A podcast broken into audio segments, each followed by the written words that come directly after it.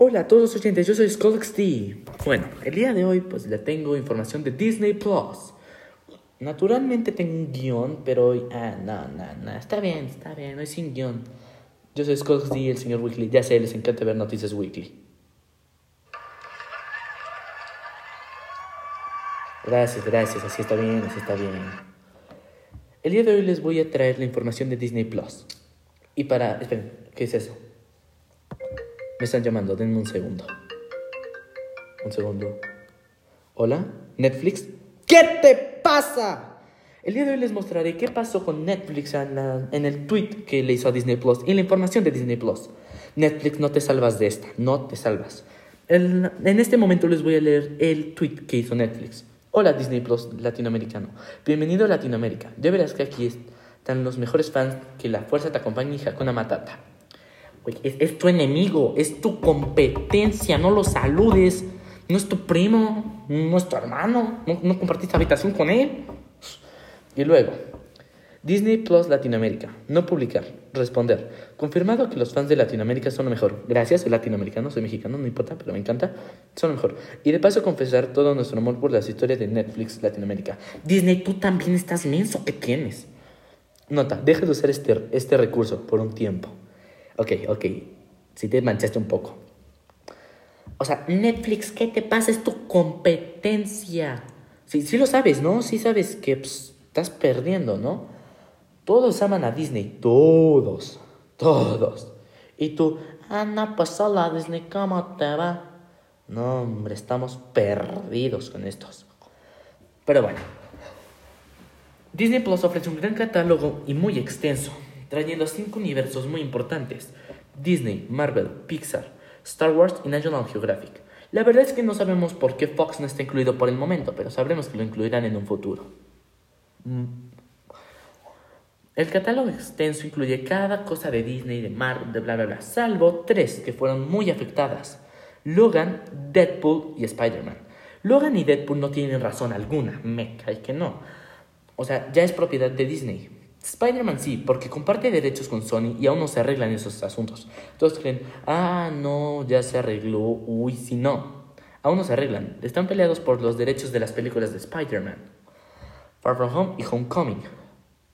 Para ser honesto, yo quería ver la de Far From Home.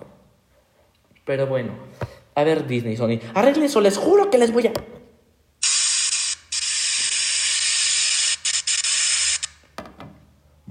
muy bien, ya me desahogué, ya me desahogué.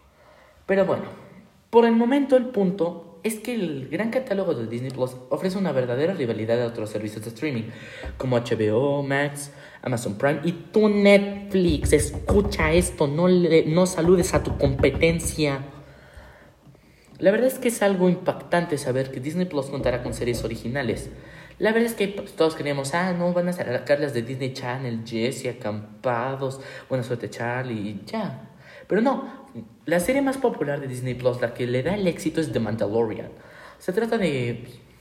No sé si han visto el tráiler, yo voy a contar del tráiler para no contar spoilers, eso y que no lo he visto. Pero se trata de, regresar a Baby Yoda ante unos brujos mágicos. Eso lo digo porque acabo de ver el tráiler. Pero la verdad es que The Mandalorian está pegando un gran éxito en Disney Plus y es la razón por la que tengan tantos ingresos. Felicidades a Disney por este servicio de streaming. Muchos dicen, y voy a decir por qué vengo de esto, que lo que quiere Disney Plus es regresar todo el dinero que perdieron tras esta pandemia. Hashtag en ese casa. Pero no, si saben, si se dan cuenta, Disney Plus fue planeado desde antes de la pandemia. Fue planeado a intermedios del 2019. Y la pandemia empezó a finales del 2019, noviembre, diciembre. Y Disney Plus fue planeado julio, agosto, septiembre. Lo que quería Disney era comprar a Netflix por todas sus series. Netflix es una gran ganancia. Disney Plus, ah, bueno, bueno, Disney, Disney en este momento. Ah, bueno, no hay problema, lo compramos y ya. Llega la pandemia, cierran sus parques y lo pierden todo. Disney Plus será para recuperar nuestros ingresos, tan tan. Y la verdad es que se me hace una tontería tremenda sin ofender Disney sus precios hacia Latinoamérica. Teniendo en cuenta que el paquete económico, por decirlo así, de Netflix es de 100 pesos y su único paquete es de 169, no manches, van a perder. tienen que reducirlo. Tengamos en cuenta que todos van a querer Disney Plus, todo. ¿Quién no? ¿Quién no quiere ver al ratón que nos ha dado la infancia? Bueno, creo que deberían ponerlo a 69. Le ganarían a Netflix en todo sentido y tendrían sus ingresos de regreso. Tal vez no sepa mucho de economía o política, pero lo que sí sé es que si Disney Plus pone un precio rebajado, no exagerado como 20 pesos, va a tener una ganancia igual o mayor, porque mayor gente lo podrá adquirir con mayor facilidad y mayor serán sus ganancias.